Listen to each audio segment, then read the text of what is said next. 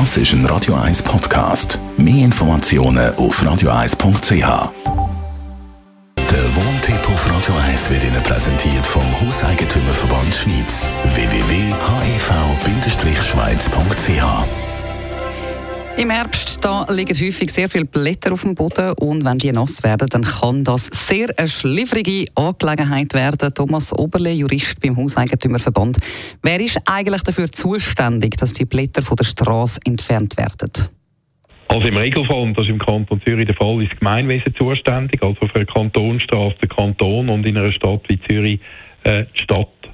Und dort muss man natürlich auch darauf hinweisen, man kann nicht von der Stadt Zürich erwarten, von der Reinigungsdienst, dass sie das regelmäßig äh, quasi rund um die Tour entfernen, äh, weil da die Mittel ja nicht vorhanden sind, das wäre auch finanziell viel zu teuer. Und darum geht man eben davon aus, dass man äh, wie im Winter mit Schnee im Herbst mit Laub muss leben. Das heisst, zu gewissen Zeiten, vor allem wenn es jetzt noch in das Laub reinregnet, kann es glitschig und gefährlich werden. Und dann erwartet man halt von den Fußgängern und auch von den Velofahrern und den Autofahrern, dass die entsprechend vorsichtig sind.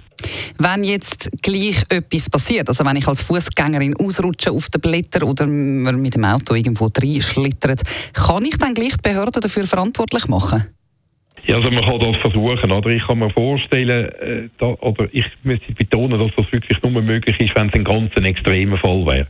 Im Normalfall wird das nicht funktionieren, weil im Normalfall wird das Gemeinwesen können sagen, dass man aufgrund von deren allgemeinen Lebenserfahrung, dass es halt gefährlich ist im Herbst, hätte mehr müssen aufpassen äh, Gerade bei einem Autofahrer, oder? Ein Autofahrer passiert das ab und zu mal, wenn der nicht aufpasst und äh, schnell in eine Kurve reinfährt und dann auf glitschiges Laub kommt, dass dann etwas passiert. Aber dann ist der in der Regel selber schuld. Wenn er jetzt behaupten würde, Gemeinwesen hätte die Sorgfaltspflicht verletzt, hätte also zu wenig äh, äh, gemacht, äh, um die Straße sicher zu machen, dann müsste der Beweis antreten. Und ich kann mir irgendwie nicht so richtig vorstellen, wie das gelingen soll. Gut, dann kann man ja zum Entfernen von dem Laub einen Laubbläser verwenden. Die sind ziemlich laut. Gibt es da eigentlich irgendwelche Einschränkungen beim Brauchen von Laubbläsern? Also es gibt einmal Einschränkungen in Bezug auf die Zeiten, wo man so einen Laubbläser benutzen darf. Da haben wir ja in den Gemeinden auch in der Stadt Zürich die entsprechenden Ruhezeiten, wo man so ein Gerät nicht dürfte benutzen. Also in der Nacht nicht, in den äh, sogenannten Abendzeiten, oder, wo man lärmintensive äh, Geräte meistens ab der 8. ebenfalls bereits vor der Nachtruhezeit nicht dürfte benutzen. Äh, der Sonntag natürlich nicht und der Mittag. Äh, was man wissen muss bei den Laubbläsern ist, dass die keine Lärmgrenzwert kennen.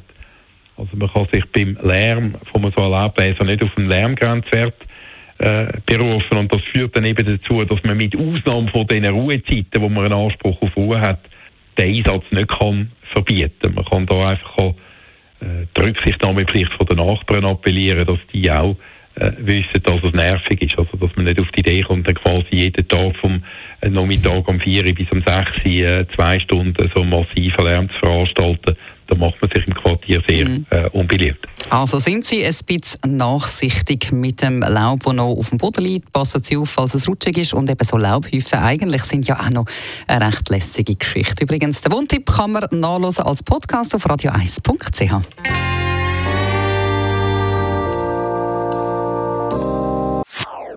Das ist ein Radio 1 Podcast. Mehr Informationen auf radio1.ch.